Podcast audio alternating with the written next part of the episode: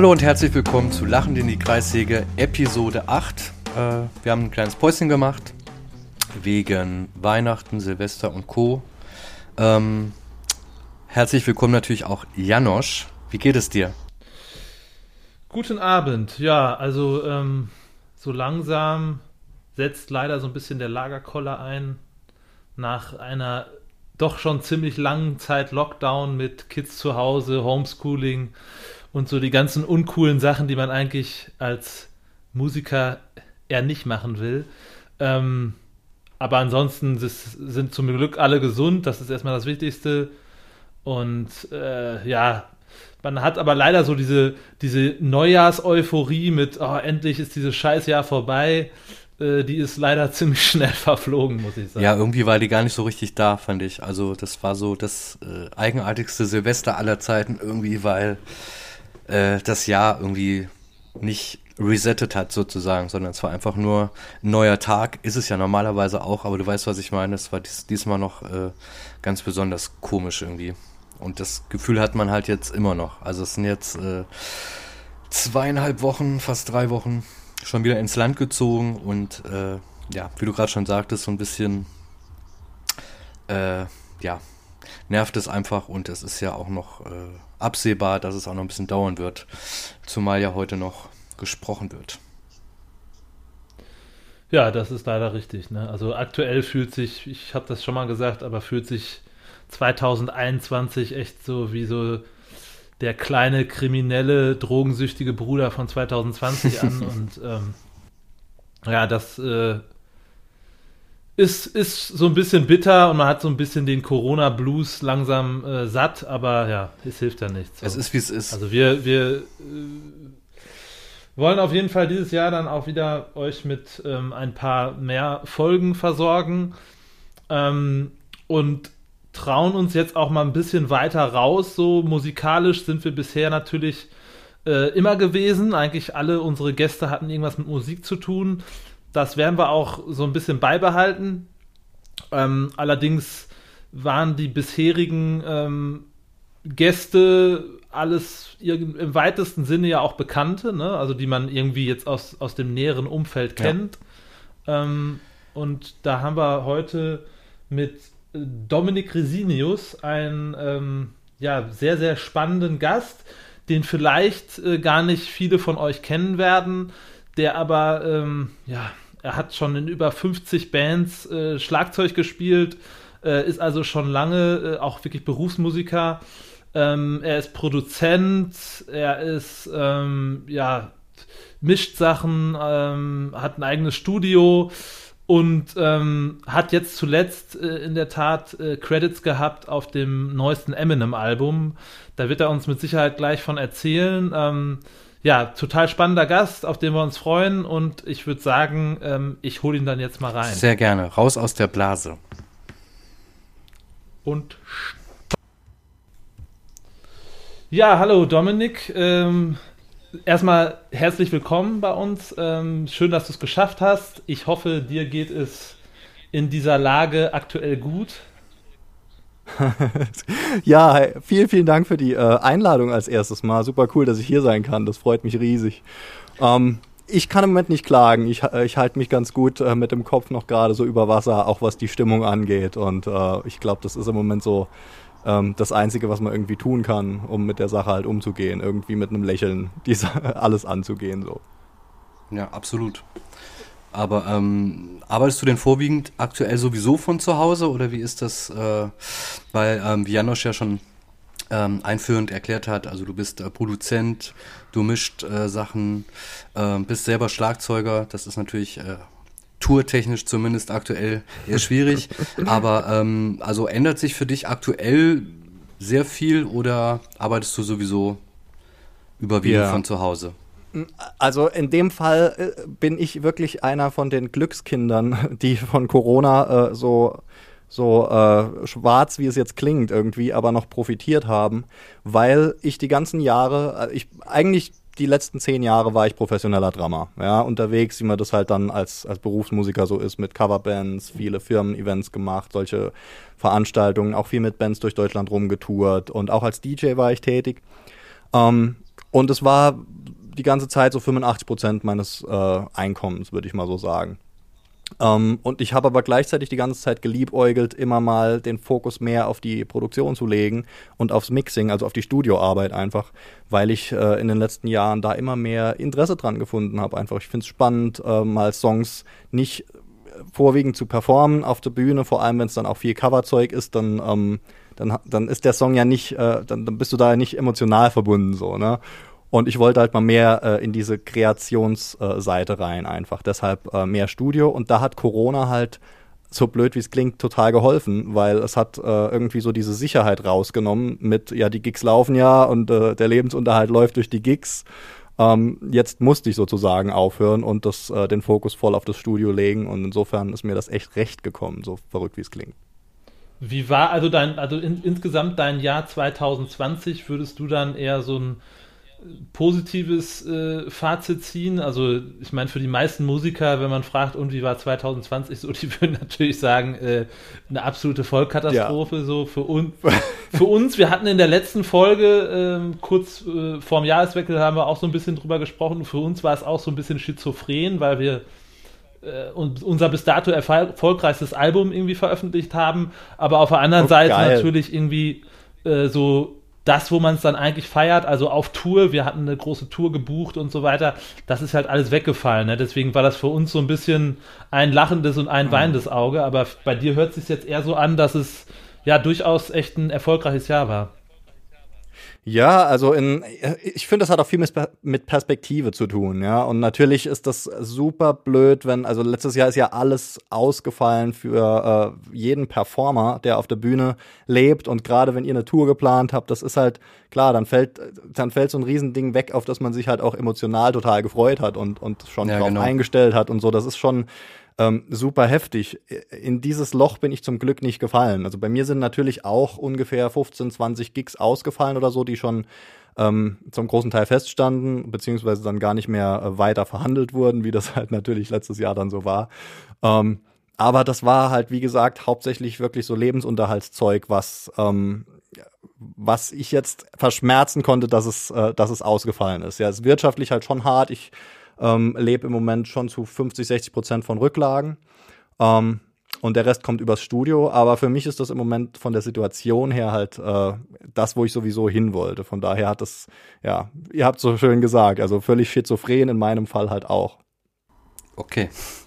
Ja, es ist halt schwierig, wenn man so mit so scharrenden, scharrenden Hufen ähm, da steht und macht eine Platte und kann dann eigentlich nichts hm. damit anfangen auf dem Live-Sektor. Ich meine, das kennst du ja, ja, wenn du sagst, du bist ähm, auch Berufstrommler sozusagen. Ähm, das Gefühl ja auch sehr gut einfach. Und, ja, äh, ja, ich, das ist auch so schlimm, ey, wenn ihr das jetzt erzählt. Ich hab, bin ja selber, habe auch total viel Original Bands gemacht in den vergangenen 15 Jahren eigentlich. Ähm, ist jetzt nicht so, dass ich nur Coverzeug gemacht habe jemals, also natürlich nicht. Ähm, und da hab, haben wir ja auch immer Alben äh, gemacht oder Singles rausgebracht und dann eben dazu getourt. Das ist ja eigentlich das, wo du dann die, die Live-Rückmeldung von, von dem Publikum bekommst. Ja, wie kommt dein neues Zeug an? Also das, das ist ja Teil von dem ganzen Prozess. Ja. Hast du dir denn, hast du dir denn vorher so ähm, das Studio aufgebaut und hast dann, oder wann hast du damit so richtig gestartet? Ist das jetzt erst, erst was, was relativ frisch noch ist oder ähm, seit wann bist du so als Produzent auch wirklich tätig und äh, verdienst damit auch Geld? Das ist tatsächlich, das habe ich jetzt wirklich dieses Jahr richtig forciert. Ähm, die Vorgeschichte ist halt auch jahrelang dazu, bis es dann mal dazu ja, kam. Also ich habe das, ich versuche es mal abzukürzen, nicht auf ein paar Jahre jetzt, aber ähm, wie man halt so reinwächst. Ne? Ich habe mir irgendwann mal, äh, habe ich da Feuer gefangen, fand, habe gedacht, ich will mir das jetzt mal angucken, ich will da mal mehr in die Producer-Ecke rein. Und dann habe ich mir halt äh, einen Rechner dafür gekauft und die erst, das erste Basic Equipment, irgendwie Monitoring, äh, Interface, ne, was man halt dafür braucht.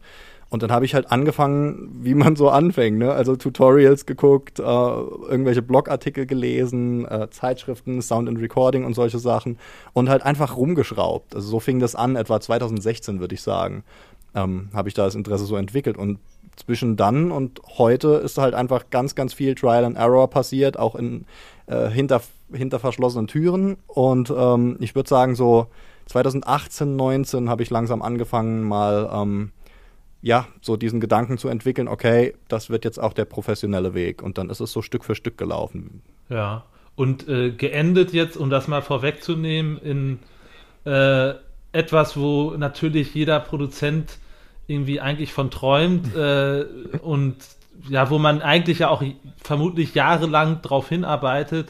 Ähm, du hast äh, unter anderem jetzt Credits auf dem äh, neuesten Eminem-Album, ne?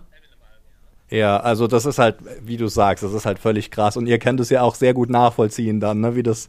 Als Musiker ja. arbeitest du ja immer auch auf solche großen Dinger irgendwie hin oder ob das jetzt mit eigener Band ist oder ob es eine persönliche Karriere ist. Du willst ja immer gucken, wie weit komme ich und die allerwenigsten, sobald man an einem gewissen Punkt ist und das ambitioniert betreibt, dann, dann ähm, geben die allerwenigsten sich ja einfach mit dem Status quo zufrieden und sagen, das ist okay so, sondern du hast ja immer irgendwie auch diesen Drang, okay, das nächste Album muss noch größer werden, okay, jetzt wollen wir noch ein paar mehr Fans erreichen oder was auch immer es ist. Und solche, äh, so eine Zusammenarbeit mit so einem Monster-Act ist halt einfach auch was, also das hätte ich ja vor einem halben Jahr noch nicht gedacht, ne? Das, das kommt so hoppla hopp und auf einmal bist du da drin und äh, weißt gar nicht, was, was geschehen ist. Es geht mir auch immer noch so. Es fühlt sich alles völlig surreal und seltsam normal an, so vom, also ich, ich habe gedacht, es macht irgendwie einen größeren Impact so vom, vom Gefühl her. Aber welche Rolle genau äh, spielst du da auf der Platte? Also äh, welche Art sind die Credits? Genau, ähm, bei dem Eminems äh, Album, das jetzt gerade rauskam, letzten Dezember, da habe ich bei einem Song, der heißt Alfred's Theme, das ist der dritte Titel auf dem Album, ähm, da habe ich zusammen mit einem New Yorker Produktionsteam, also als Teil dieses Teams, waren wir zuständig für einen Orchesterpart im Hintergrund. Also wenn man das Lied anhört, äh, das ist ein Hip-Hop-Track natürlich und da läuft ein Beat hinten dran, wie die Hip-Hop-Tracks heutzutage ja ähm, hauptsächlich auch samplemäßig in, in Loop-Form ähm, mhm. äh, erstellt werden.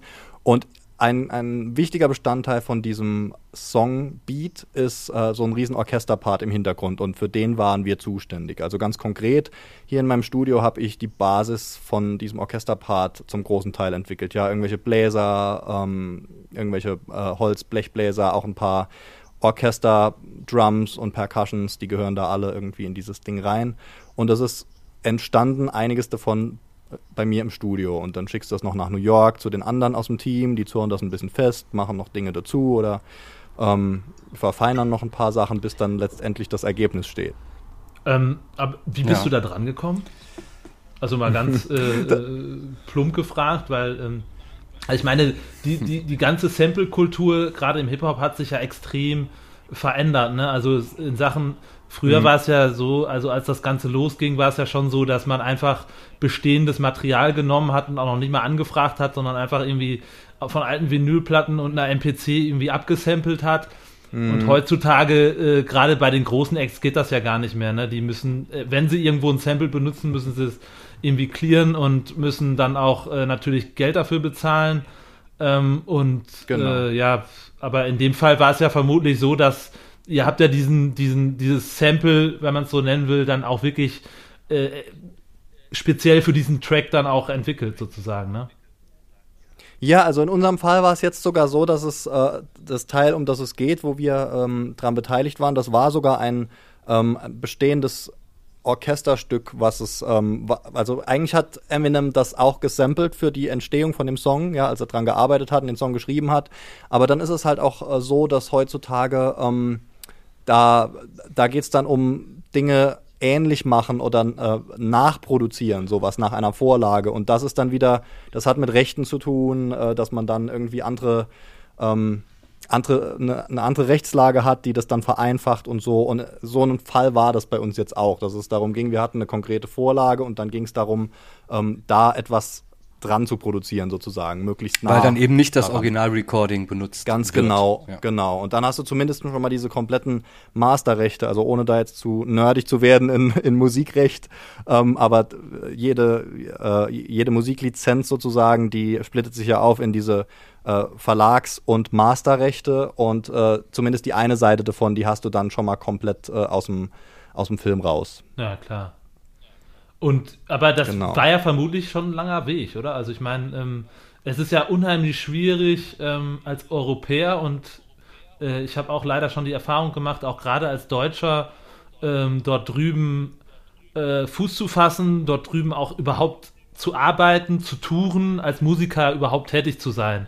Und äh, mhm. wie, wie hast du die, so diesen Schritt äh, rüber nach Amerika gemacht oder wie, wie ist das zustande gekommen? Ja, also genau. Es ist natürlich das völlige Überangebot und mit der immer günstigeren äh, Technik, die es heute gibt, ne, wird es ja noch immer größer. Jetzt kommen schon 14-Jährige und produzieren irgendwelche Grammy-Hits auf dem Laptop im Schlafzimmer. Äh, das flutet halt noch völlig den Markt und das macht es dann noch viel schwerer, ähm, für da irgendwie über den Ozean reinzukommen. Ähm, in meinem Fall war es so, also ihr wisst ja auch, denn jede Story ist individuell. Ne? Es gibt da ja keine Schablonen, es gibt keine Blueprints, wie man irgendwie was zustande bringt. Ähm, in meinem Fall war es so, ich habe 2018 im Frühjahr, war ich so an dem Punkt, produzentenmäßig, wo ich dachte, okay, jetzt sind meine Fähigkeiten mal auf dem Punkt, jetzt traue ich mich damit mal raus. Und äh, wenn ich da jetzt Fuß fassen will, muss ich halt Leute kennenlernen. Das war so der ähm, Zustand, in dem ich mich da befunden habe. Und dann hatte ich das Glück, dass ähm, in Berlin eine Masterclass angeboten wurde von einem von den Mega-Produzenten und Mix-Engineers aus Amerika, äh, Ken Lewis heißt der. Äh, hat gerade seine 101. Goldschallplatte gekriegt, also richtig abgefahren. Der hat, war, der hat mit Ariana Grande gearbeitet, bevor sie groß war, äh, mit BTS, bevor sie groß waren und natürlich auch Jay-Z, ähm, Kanye West, all diese äh, New Yorker Hip-Hop-Szene äh, hat er von, von der Wiege auf eigentlich miterlebt.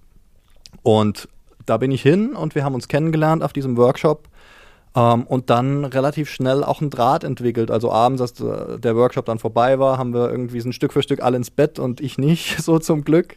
Ähm, und dann hatten wir von ein bis halb drei in Berlin da auf dem äh, NHAU äh, Musikhotel noch auf der Dachterrasse irgendwie übers Leben philosophiert äh, und sind halt ins Gespräch gekommen und dann haben sich so äh, Anknüpfungspunkte ergeben. Seitdem ähm, haben wir regelmäßig Kontakt und immer engeren Kontakt und ich übernehme immer mehr Aufgaben für ihn so. Genau, und so kam das zustande. Ne? Mittlerweile bin ich sein Assistent und war auch im Frühjahr mitten in die Pandemie rein nach New York geflogen, ähm, wo er halt ansässig ist und war drei Monate bei ihm, um einfach ähm, pra Praktikum zu machen, wird man in Deutschland sagen. Ja? Also Stück für Stück so die Assistenzrolle zu übernehmen. Und so kam das zustande. Das ist schon abgefahren, zumal du ja sagst, dass du auch noch, also das generell ja auch noch gar nicht so wahnsinnig lange machst. Mhm. Diese ähm, Tätigkeit, das ist ja dann schon sehr schnell, aber natürlich, wie Janne schon sagte, steht davor halt natürlich jede Menge Arbeit, um mhm. überhaupt an diesen Punkt zu kommen, auch das mal ausprobieren zu wollen, neben den ganzen anderen Sachen. Ja, aber da zeigt sich ja mal wieder, wie, ähm, wie verrückt das manchmal ist. Wärst du da nicht hingefahren, dann ja, das wäre das ja das, alles überhaupt nicht so gekommen. Das ist genau das Ding. Und das ist auch ein Herzensthema von mir, weil das heute mit der ganzen Social Media Kultur, wie sie sich entwickelt, insbesondere Instagram, da kriegen vor allem die jungen Leute halt immer mehr den Eindruck, ähm, man macht irgendwas und das führt dann zur äh, Berühmtheit oder so. Und wenn das nicht so ist und dann hat man halt einfach, keine Ahnung, Pech gehabt oder nicht das Zeug dazu oder irgendwie sowas.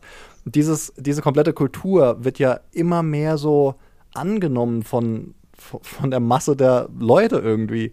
Und ich finde es so wichtig, äh, wir kennen das halt alle, die irgendwie seit Jahren in der Musikwelt sich versuchen, einen Weg zu bahnen. Ähm, das ist jahrelange Arbeit, alleine bis man mal an dem Punkt ist, dass man überhaupt irgendwas bieten kann, was auch interessant ist, ja, sei es jetzt Musik, äh, Songs schreiben oder sei es irgendwelche Instrumentalfähigkeiten du musst ja jahrelang erstmal daran arbeiten, bevor du überhaupt das erste öffentliche Ding machen kannst. So, das wird halt ja völlig unterschätzt. Ja, also diese Mentalität, dass man alles ähm, geschenkt bekommt und ähm, dass da halt einfach wahnsinnig viel Arbeit dahinter steckt, das sehen viele halt überhaupt nicht. Und es geht ja auch darum, äh, Chancen zu ergreifen, wenn man sie hat. Mhm. So, und das hast du ja dann offensichtlich getan, obwohl du da ja dann natürlich auch nicht der Einzige warst, vermutlich, der auf dieser äh, Masterclass-Veranstaltung war. Mhm. Aber warum auch immer, ähm, hat sich das dann so entwickelt, dass ihr dann abends noch gequatscht habt und du jetzt das machst, was du machst. Und das ist schon ja, eine ziemlich coole Geschichte, würde ich sagen. Ja, vielen Dank. Aber das, ich würde gerne noch einmal drauf eingehen, weil ich glaube, jeder, der den Podcast nachher hört und so ein bisschen auch die grundsätzlichen Ambitionen hat, einfach vorwärts zu kommen, ähm, das ist halt auch kein Zufall gewesen, sondern ähm, da war ein Punkt Glück im Spiel und äh, das erzähle ich jetzt auch gerne, aber alles drumrum ähm, war da schon auch Strategie. Ja, also irgendwo ist dann in, bei mir im Internet äh, so ein Banner äh, aufgepoppt, was diese Masterclass beworben hat. Und als allererstes ist mal interessant zu sagen, das war ein ziemliches Investment. Also ich habe da vierstellig äh, Geld hingelegt, ja, und das ist dann irgendwie auch so ein Risikoinvestment natürlich, weil man nicht weiß, was dabei rauskommt. Ich würde das jetzt nicht ausgeben, für einfach nur hinzufahren und ein bisschen über, wie man die beste Vocal Chain irgendwie kreiert. Ja, das, das würde ich nicht machen. Aber mein Hintergedanke war halt, ich muss irgendwen finden, ähm, der, wo ich meinen Fuß in die Branche reinkriegen kann. Das ist mein Hintergedanke gewesen. Ja? Und dann muss man halt eben auch mal so einen, ähm, so einen Schuss wagen. Ähm, und auch vor Ort, natürlich, es war ein mega Workshop, wir waren sogar nur zu viert. Es war eine super exklusive Gruppe, deshalb war, das auch so teuer. Ähm, aber auch vor Ort habe ich die ganze Zeit gedacht, okay, super, super, super, alles Wissen aufgesaugt, aber im Hinterkopf schon immer gehabt, okay, heute Abend kommt der wichtige Teil. Und äh, dann auch das Gespräch, dass ich, äh, also ich bin da schon absichtlich bis als letztes geblieben. Und wenn die Leute um vier erst ins Bett gegangen wären, dann wäre ich halt bis sechs mit ihm wach geblieben. Also, ne, das, das sind so Dinge, die muss man dann halt tun, weil das, klar, du musst dir irgendwie die Situation verschaffen. Und dann hat sich in dem Gespräch ergeben. Ich habe dann halt auch Fragen gestellt, was er sonst so macht und woran er arbeitet, was, was ihm wichtig ist, wenn er nicht gerade an Weltproduktionen, ah, die haben ja auch alle ein Leben. Ne? Und dann hat er mir eben von so einem Herzensprojekt erzählt und es hatte mit Musik gar nichts zu tun. Das war eine, so eine Web-Business-Idee eigentlich, an der er gearbeitet hat und die lag einfach brach, weil da aktuell die Manpower nicht vorhanden war. Und da ist jetzt, wo das Glück ins Spiel kam, ähm, nämlich genau solche äh, Web-Programmierungsskills habe ich äh, über die Jahre halt so ein bisschen äh, autodidaktisch mir angeeignet, auch als Musiker, wie man, wie man dann halt so Webseiten baut für die eigenen Projekte und alles. Und dann konnte ich ihm halt sagen, okay, da kann ich dir helfen. und warum ich das jetzt alles so weit aushole und erzähle, ist, als Musiker kommst du, äh, das ist so ein Ding, was glaube ich, äh, oder was ich auch selber immer ein bisschen falsch eingeschätzt habe. Du kannst so gut sein, wie du willst, ja, aber wenn du in so eine Ebene rein willst, der kennt ja jeden. Der kennt ja jeden Drummer, den er braucht. Der kennt die Leute, die die fettesten äh, Alben eingespielt haben. Der kennt auch Millionenmal bessere und erfahrener Produzenten als mich. Also wenn ich jetzt nur die, äh, den Winkel habe und ihm sage, hey, äh, wenn du ein Drama brauchst, ruf mich an oder so irgendein Quatsch, da passiert natürlich gar nichts. Und deshalb, wenn man, wenn man da irgendwie einen Fuß reinkriegen will, dann muss man einen Winkel finden, der, der irgendwie unique ist und einzigartig ist und den man halt dann gerade auch greifen kann. Ja. Mega spannend. Also, und, und was man natürlich auch was, das wird natürlich auch irgendwie du bestätigen, auf dem Weg dahin ähm, ist ja auch vermutlich viel passiert, was halt einfach überhaupt gar nicht funktioniert hat. Ne? Also vermutlich, es ist ja auch so, dass wenn man, wenn man so ein Ziel hat, dann steht davor immer ich hab, bin aber auch schon hundertmal mit genau der gleichen Ambition bei anderen Leuten oder in anderen Situationen einfach total aufs Maul geflogen. So, ne? Also das, ja. wie war das bei dir? Gab es da, es gab ja vermutlich in, in, in, deiner musikalischen Laufbahn auch Sachen, wo du sagst, äh, das hat mal überhaupt nicht geklappt. Das ist völlig nach hinten losgegangen ja. und ganz anders, als ich mir das überhaupt vorgestellt habe. So. Natürlich, auf jeden Fall. Also vor allem in den frühen Jahren ist das äh, natürlich ganz krass. Da kann ich dir auch gerne ein paar Stories erzählen. Ähm, nach hinten natürlich, man, das, das, ist aber genau das Ding. Man sammelt ja auch daraus Erfahrungen und vor allem auch aus den äh, weniger geilen äh, Situationen sammelst du halt auch Erfahrung und vor allem auch das Durchhaltevermögen, was dich dann halt einfach also man lernt dann, dass man nicht eine E-Mail schreibt und kriegt direkt eine Antwort, sondern man schreibt 2000 E-Mails und kriegt drei Antworten oder so. Und dann, man gewöhnt sich da auch einfach dran. Und dann, also für mich ähm, ist das auch wieder so ein Perspektivding. Irgendwann sieht man das nicht mehr alles als Scheitern, sondern als einfach, wie es normal halt läuft. Äh, aber ansonsten natürlich, ey, als ich angefangen habe, also mit Bands, das, das, fing bei Sachen an, äh, äh, keine Ahnung, also mega Glück hatte ich mit meiner allerersten Band, als ich 16 war damals. Ähm, also ich spiele Schlagzeug seit ich 10 bin, das war wie alles anfing. Und mit 16 hatte ich dann die erste Band. Ich weiß aber auch noch, dass die Jahre von 10 bis 16 alleine schon so krass von Demotivation immer wieder geprägt waren, weil ich habe jahrelang nach einer Band gesucht und ich habe keine gefunden. Ich habe keine Möglichkeit gehabt, für mit Leuten zu spielen, ähm, die dann auch irgendwie, wo das dann cool war, zusammen, ja. Also ähm, wo auch was draus wurde und nicht irgendwie nur so Rumgeeier. ähm, allein schon dieses Motivationsding, das ist halt über die Jahre bis heute immer mal wieder, wo die Megatiefs kommen. Aber dann auch ganz konkret mit meiner ersten Band super Glück gehabt und äh, wir hatten direkt das Saarland vertreten bei Stefan Raabs Bundesvision Song Contest. Abgefahren. Nicht dein Ernst. und das war halt, das war auch schon so ein Ding. Da war ich dann 17 und das ist halt, das kann ich heute so sagen. Das war der Mega-Erfolg und danach kam halt Jahre nix. Ne? Also, Ganz kurz Zwischenfrage, was für ein Baujahr bist du? Also wie alt bist du jetzt? 90, also ich bin jetzt äh, 30. Ah, ja, okay, genau. Genau, und das war 2008. Also da war ich gerade, das war eine Woche bevor ich 18 wurde, war ich da beim äh, Song Contest dabei. Aber also mein Glück, dass ich da nur 17 war und noch so jung und naiv, weil da ging alles schief. Und äh, am Fernsehen waren da 1,4 Millionen hinten dran, haben sie uns nachher gesagt. Und wir haben uns so dermaßen aus meiner Sicht blamiert, weil äh, das, also das tut mir heute noch weh, wenn ich daran denke. Und ich habe mich am nächsten, äh, in der nächsten Woche so geschämt, wieder in die Schule zu gehen, halt. Weil äh, Bundesvision Song Contest ist halt Halbplayback, ja, das ist alles Playback, außer der Hauptgesang. Mhm. Und unser Sänger hatte genau am Tag der Show eine unfassbare ähm, Kehlkopfentzündung entwickelt. Richtig krass. Der konnte nicht mehr reden. Der hat sogar dann vom Arzt äh, von der Show da, von der Produktion, ähm, irgendwelche Spritzen in den Hals gekriegt. Aber ähm, da, da, ging gar nichts. Und dann kommt noch dieses Psycho-Ding dazu, dass du weißt, scheiße, mhm. da kommt gleich die, darf ich das eigentlich sagen im Podcast, das Wort? Äh, da kommt gleich die, die Mega-Produktion ähm, und da guckt ganz Deutschland zu und ich kann gerade nicht singen. Also da hat sich auch bei ihm im Kopf halt, das, das hilft ja auch nicht dann äh, zur Genesung. Und dann sind wir auf die Bühne und die haben sich halt auch von der Produktion geweigert, dass wir dann die Playback-Version laufen lassen. Und dann hat, äh, dann haben wir halt echt da, das war ein Rumgekrächze am. Eieiei. Also ganz, ganz schlimm. In der Halle klang das noch gut, ja, das hast du nicht mitgekriegt über all das Gekröle und so. Aber zu Hause haben wir uns das, oder nachher im Hotel die Aufzeichnung angeschaut, ey, und da ist uns allen das Gesicht runtergefallen. Ich kann dir nicht sagen, wie peinlich das war. Also, es war eine der schlimmsten Situationen in meinem Leben. Na gut, aber letztendlich wichtiger war ja, wie es in dem Moment war. Und wenn es da nicht so schlimm rüberkam, wie es vielleicht in Wirklichkeit war, dann, ja. aber gut, aber dann habt ihr ja direkt am Anfang hast du da ja schon das äh, Stahlbad so ein bisschen durchschritten.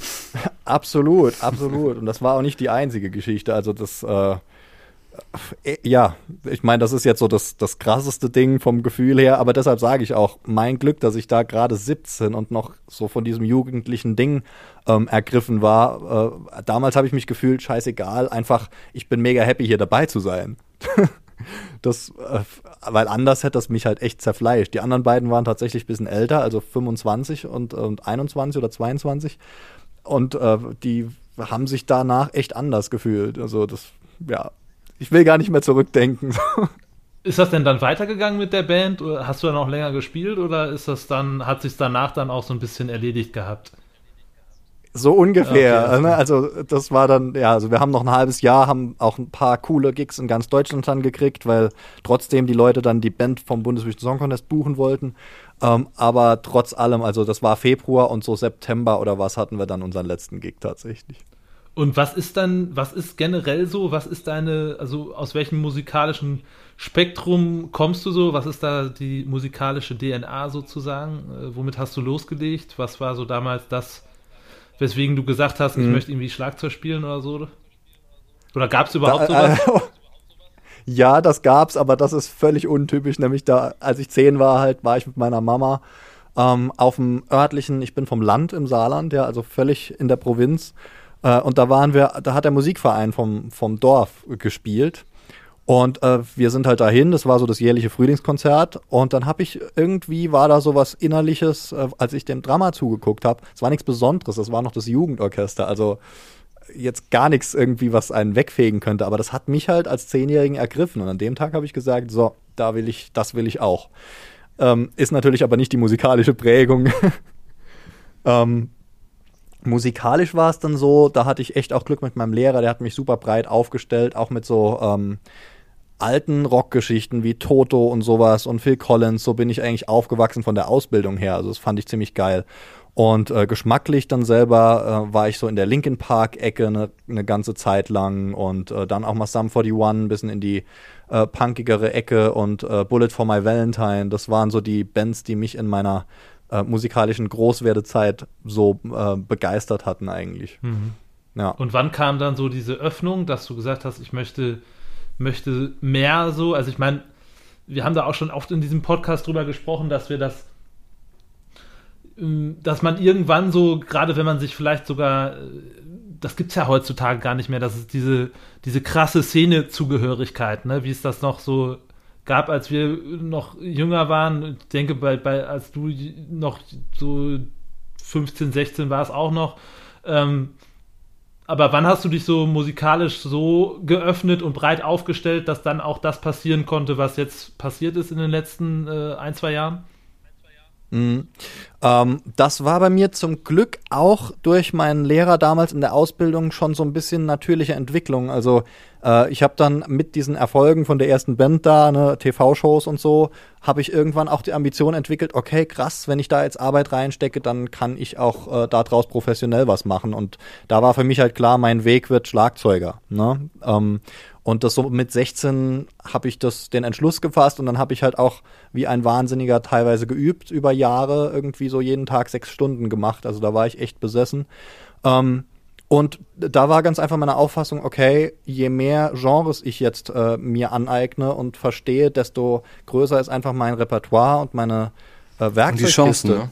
Ja. ja. und eben auch die Chancen, die Kontakte, das gehört ja alles dazu. Und wenn du einfach Erfahrung in verschiedenen Styles hast, ähm, zum Beispiel, wenn du, wenn du Big Band gespielt hast und Jazz gespielt hast und Reggae und dann machst du die nächste Rockband und hast, klingst einfach anders als, als alle anderen Rockdrama, weil, weil du diese, ähm, Reise hinter dir hast. Ne? Und ich habe dann auch zeitweise in vier Big Bands gespielt. Ich hatte eine Jazzband. Äh, ich habe ich hab alles gemacht irgendwie von äh, Genres quer durch den Garten. Und das, das hat eben dazu geführt. Dass, mittlerweile habe ich auch nichts mehr, wo ich sagen kann, das ist meine Lieblingsmusik oder so, sondern das wechselt, das wechselt mit der Tageszeit. Ja, das geht, fast geht schon, mir absolut ne? genauso. Also ich habe auch echt so ähm, Phasen, wo ich wieder Bock habe, so einen Heavy Sound zu hören, aber ich bin jetzt auch gerade dabei, mir äh, hier bei mir, ich bin aufs Land gezogen, bin gerade dabei, mir auch mein eigenes äh, Studio, Schrägstrich, Übungsraum und so weiter so ein bisschen aufzubauen. So, das ist eine ganz gute Ablenkung gerade äh, in dieser Zeit. Ja.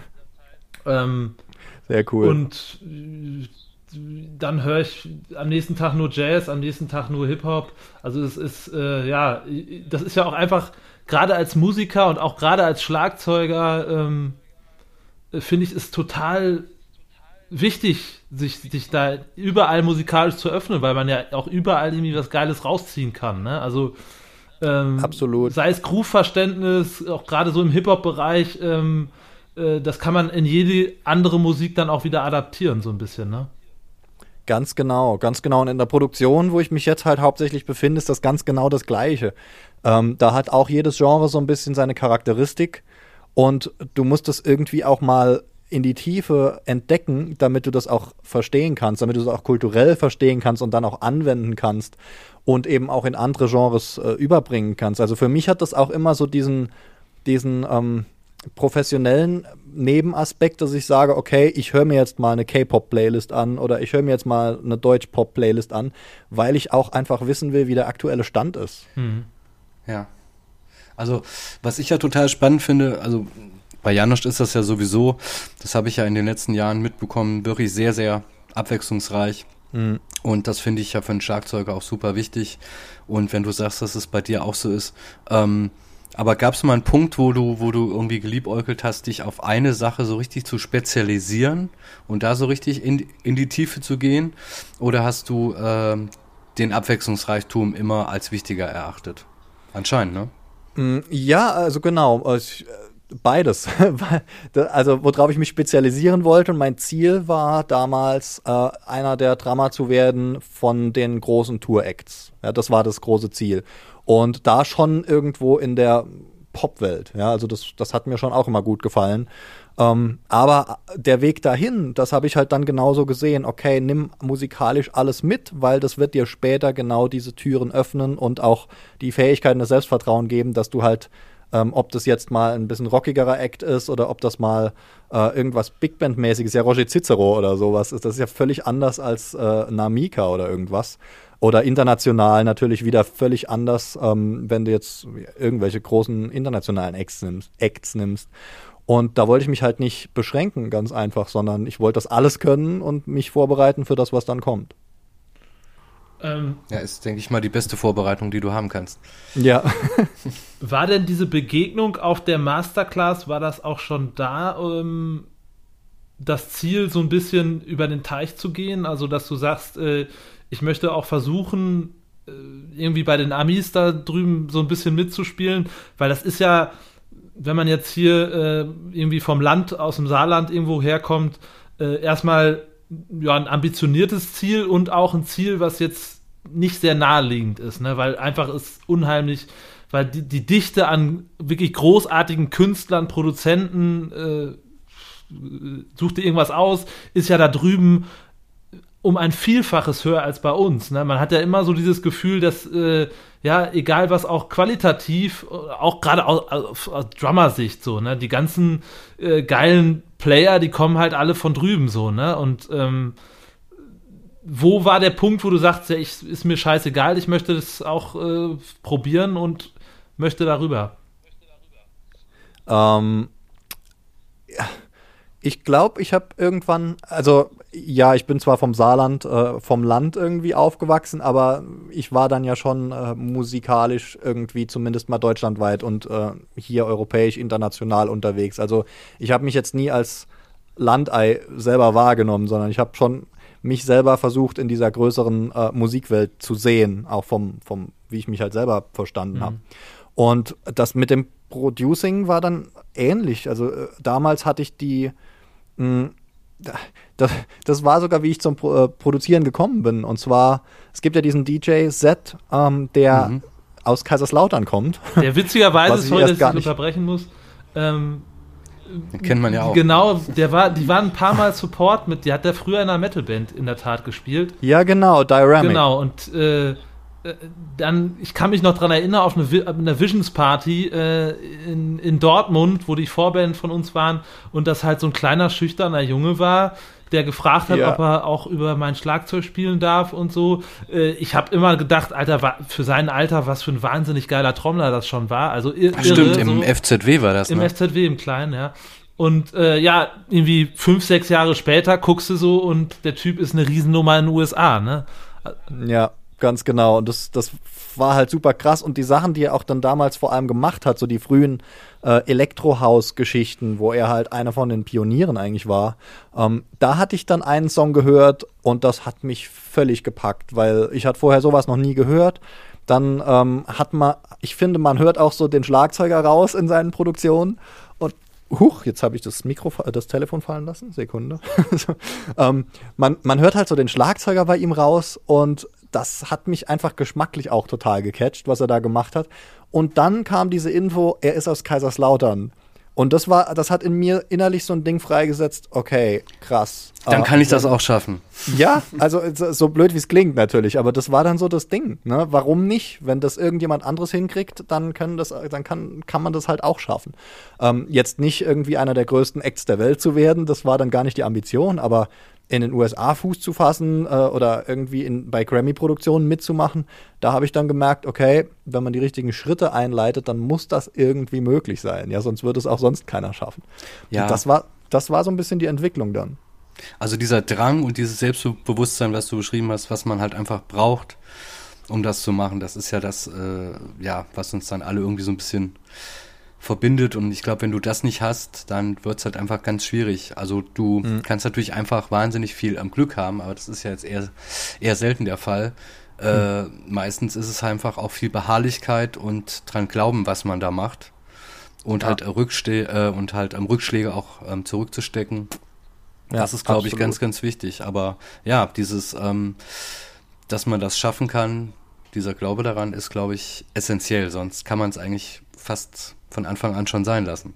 Ja, also du versuchst ja dann auch gar nicht, wenn du es nicht glaubst, dass du es packst und dann versuchst du ja auch, dann tust ja nicht die Dinge, ähm, um da hinzukommen, weil du glaubst von vornherein ja schon, dass es nicht geht und dann, dann gibst du dich im Kopf halt mit was anderem zufrieden oder mit irgendwas kleinerem, was auch immer das in dem individuellen Fall halt ist und dann tust du halt die Dinger, um dorthin zu kommen. Ne? Also das ist ja so eine selbsterfüllende Prophezeiung auch ein Stück weit. Ja, absolut. Aber ja. ist, denn, ist es für dich ein Ziel, ähm, irgendwann komplett auch rüber zu gehen ähm, oder äh, ja, drüben noch viel, viel mehr zu machen? Oder ähm, denkst du, okay, nee, ich bleibe jetzt schon hier in Deutschland und immer mal wieder rüber, so, aber oder hast du da jetzt noch so ein, so ein äh, etwas weitläufigeres Ziel, was du noch erreichen möchtest in dem, in dem Bereich gerade? Ja, auf jeden Fall. Das war auch von Anfang an ähm, eigentlich schon so, dass ich mich, seit ich diese Produktionsgeschichten mache und äh, Songwriting und so, da habe ich von Anfang an gesagt, das will ich in den USA machen, in dem USA-Markt, weil erstens ist das, finde ich, ein ein viel interessanterer Markt, persönlich jetzt, vom, vom Geschmack her. Da ist viel mehr möglich, da passieren auch Absolut. größere Dinge einfach, ja. Ähm, da sind nicht diese typisch deutschen Restriktionen und dieses Sicherheitsding, äh, dass man keine neuen Sachen ausprobiert, bis alle anderen Länder schon gezeigt haben, dass es funktioniert, so ungefähr. Ähm, ich, also mein großes Ziel ist, äh, in LA zu sein, zu leben und dort auch an den großen Produktionen ähm, teilzunehmen. Das war von Anfang an schon das Ziel und das ist auch nach wie vor das Ding. Ich versuche halt jedes Mal einen Schritt näher daran zu kommen. Na gut, das ist natürlich. Das ist auf jeden Fall ein sehr ambitioniertes Ziel. Ja, aber das ist wieder genau das Ding. Ähm, mein, meine persönliche Philosophie ist, wenn ich die Arbeit schon reinstecke und da wirklich auch die ganzen Risiken und die ganzen äh, Schmerzen äh, mit in Kauf nehme, die der Weg halt bietet, warum soll ich dann nicht für das Oberste äh, irgendwie äh, shoot for the stars? So, warum nicht? Also, ja, ich, ich will mich im Kopf halt nicht schon vorher mit was anderem zufrieden geben, bevor ich es überhaupt versucht habe. Das ist ja auf jeden Fall auch die richtige Einstellung, so, ne? Ich meine, ähm, ja, man muss ja, äh, gerade wenn man Musik macht, du hast es ja schon eingangs irgendwie erwähnt, so, ne, dann hat man ja immer den Anspruch, ähm, und das ist in der Tat, da gebe ich dir vollkommen recht, das ist auch so typisch deutsch, dass sich da viele dann auch irgendwie so ein bisschen ausruhen auf dem, was sie erreicht haben. Äh, mhm. Ja, ist doch alles geil, so wie es ist. Ich möchte auch gar nicht neue Sachen ausprobieren. Es gibt ja auch super viele Bands, die gerade noch in Deutschland erfolgreich sind, von diesen Bands, die halt äh, seit 30 Jahren dasselbe Album rausbringen. Ne? Das in, allen, ja. in allen anderen Ländern kräht da schon kein Hahn mehr nach, aber die Deutschen, die finden das immer noch geil, dass ja dieses, ach ja, wieso, war einmal so, ist immer so, muss doch nichts mhm. Schlechtes mhm. sein, so, ne? Und äh, ja. wir finden das ja auch so, ach, äh, für uns ist das das Beste, immer neue Sachen auszuprobieren, immer höhere Ziele zu stecken, so und immer irgendwie das Ding ein bisschen größer denken, ohne dass man jetzt irgendwie total übermütig wird und dann vielleicht auch ein paar Fehler zu viel macht, so. Aber äh, mhm. ich finde, das ist definitiv die richtige Herangehensweise, so, ne? Das ja, ist die totale Triebfeder. Genau, und es ist ja auch, ich finde es halt, das ganze Musikding ist für mich halt auch so ein Spiel, ja. Also wenn du eine Karriere in der Musikbranche irgendwie machen willst, als Band oder als Produzent, völlig egal, als Instrumentalist, ähm, es ist irgendwie für mich auch ein Spiel, weil du probierst Dinge aus, du guckst, was dabei rauskommt und du hast keine Ahnung, was passiert. Ich habe auch immer noch keine Ahnung, wie man die ganze Branche navigiert. Ich mache einfach nur Dinge und probiere sie und probiere aus, was funktioniert. Denke mir natürlich was dabei, aber ich habe jetzt keine Ahnung, wie die nächsten Schritte aussehen müssten. So, äh, keine Ahnung. Und das finde ich eben auch die spannende Geschichte an dem Ganzen, ja, dass man einfach ähm, irgendwo nicht weiß, was rauskommt und irgendwo nicht weiß, was man tun muss, weil nur dadurch kommt ja irgendwie so der, der ganze Reiz und der Nervenkitzel ins Spiel. Was wäre dein Plan B gewesen, wenn das alles überhaupt nicht geklappt hätte? Also wenn du nicht beim Eurovision Song Contest gewesen wärst, äh, wenn du nicht für irgendwelche Touren gebucht worden wärst, wenn das, was du jetzt machst, einfach, mhm. einfach gar nicht funktioniert hätte. Hat, also gab es den überhaupt oder wie war das? Ähm, ich bin ja zum Glück irgendwie so da reingerutscht und in den frühen Jahren, auch wenn da viele äh, dunkle Geschichten dabei waren, wo irgendwelche Horrorstories passiert sind, aber trotz allem ging der Weg immer relativ strukturiert doch nach vorn. Und da habe ich halt auch, als ich jung war, schon gemerkt, okay, da tun sich immer wieder Dinge und es entwickelt sich weiter. Deshalb habe ich schon dieses Vertrauen gehabt, dass irgendwo dieser Weg sich ähm, entwickelt und so. Und ich habe keinen Plan B entwickelt seitdem. Also auch bis heute nicht. Weil ich einfach denke, persönlich setze ich mich auch gerne so unter Druck, weil wenn ich jetzt einen Plan B hätte und dann hätte ich wieder so dieses Sicherheitsgefühl und würde eben nicht alles geben, äh, damit das andere klappt, weil ich nicht muss. Ja, also dann machst du vielleicht manche unangenehmen Dinge doch nicht, weil du hast ja noch den Plan B in der Hand und wenn du keinen Plan B hast und dann machst du halt auch das Unangenehmste eventuell. Ja, das ist so meine Philosophie, wenn es darum geht. Ja, es ist mutig, aber äh, das brauchst auch oft so, ne? Also das, dieser, äh, ich weiß absolut, was du meinst, so, ne? Also man mhm. hat, man hat nicht die Möglichkeit zu sagen, ja gut, dann mache ich halt das andere so, ne? Dann äh, äh, ja. Man, vielleicht verfällt man dann ja auch ein Stück weit in so Bequemlichkeit und äh, etwas zu viel Sicherheit einfach, ne? Absolut. Und wie du es dann eben äh, gesagt hattest, dann machst du dir halt bequem in der Situation, die du gerade hast und, äh, äh und machst dann 30 Jahre die gleichen Alben oder so. Das war genau das Gleiche mit meiner ähm, Band- und DJ-Geschichte, die ich jetzt über die letzten Jahre gemacht habe. Da habe ich mir ein bequemes Auskommen äh, aufgebaut, ja, dadurch, dass ich einfach eine Coverband äh, aufgebaut habe, die gut lief und professionell lief und alles und viel als DJ unterwegs war in gut bezahlten Sachen. Aber das hat ja genau dann dazu geführt, äh, dass ich ohne Corona äh, zwei Jahre lang so den Absprung nicht richtig geschafft habe, weil ich mich nicht getraut habe. Ja, weil äh, der Lebensunterhalt lief gut und dann musst du ja schon teilweise im Oktober machst du ja schon die Termine fürs nächste Jahr. Und das heißt, du müsstest eigentlich im Oktober sagen, okay, nächstes Jahr verdiene ich erstmal nichts oder weiß nicht, was kommt. Und da habe ich mich halt einfach auch nicht getraut, diesen Schritt zu machen. Jetzt deshalb war Corona in, dem, in meinem Fall halt so hilfreich. Und das ist genau das Ding. Wenn es zu bequem wird, dann ist das super schwierig, äh, da wieder aus eigener Kraft und Motivation rauszukommen, weil du musst ja nicht. Ja. ja. Also, wie würdest du das, also wenn jetzt, wir denken uns mal Corona weg. Ja. Ähm, Schwierig. was, das gibt's auch, so eine ja. Welt ohne Corona. Ja, ja.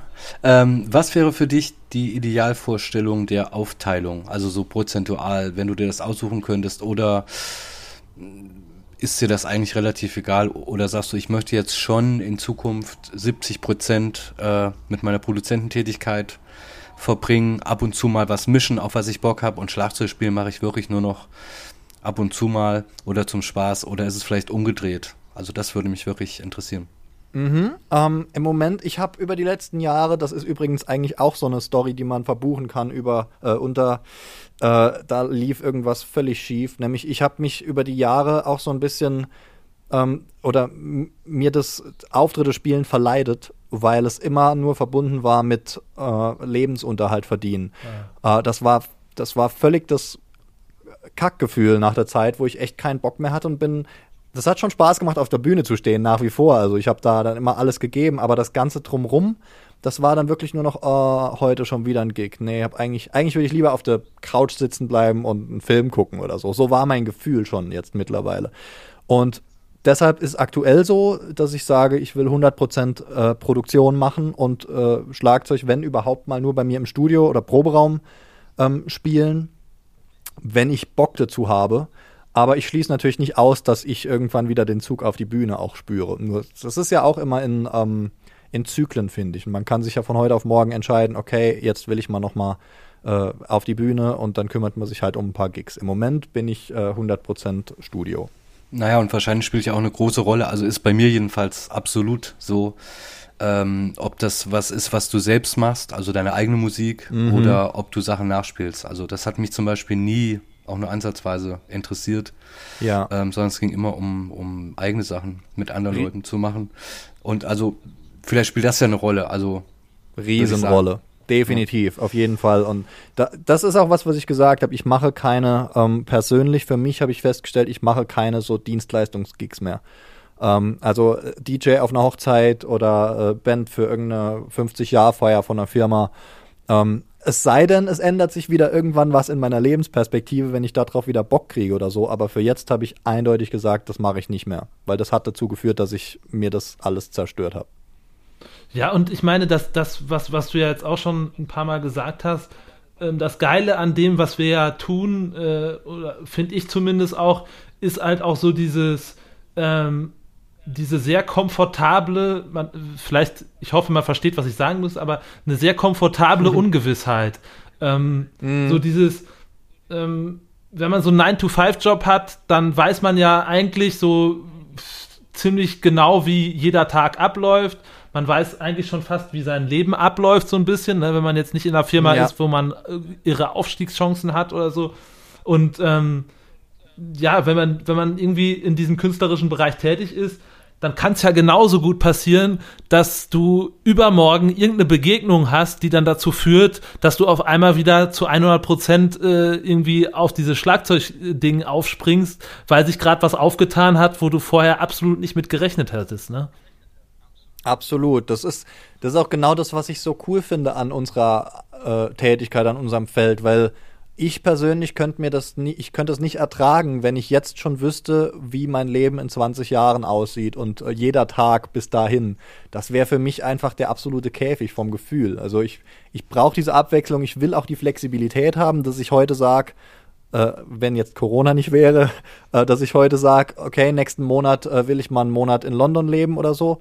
Ähm, diese Flexibilität im Moment, da wo ich mich im Leben befinde, die will ich einfach haben und die ist mir super wichtig. Und das haben wir halt ne, in, in unserer Tätigkeit, ein großes Stück. Na gut, Jan und ich äh, haben das nicht mehr so ganz, weil wir beide Kids haben, aber äh, ich verstehe natürlich absolut, was du meinst und das ist auch äh, definitiv so. Ähm, irgendwann ändert sich, glaube ich, also bei mir war das schon so, dass ähm, Jan und ich sind ja immer noch beide selbstständig, das heißt, äh, wir wissen mhm. auch nicht, was, in zwei Jahren ist sozusagen, ne? aber natürlich ja. ein Stück weit eine andere Perspektive bekommt man schon, wenn man irgendwie, wenn man Vater wird. Das ist so, das ist schon ein sehr einschneidendes Erlebnis so. Ähm, Auf jeden Fall, ja. Aber man hat, aber trotzdem, äh, jetzt kann ich dann nur für mich sprechen, aber ich glaube, Jan sieht das ähnlich.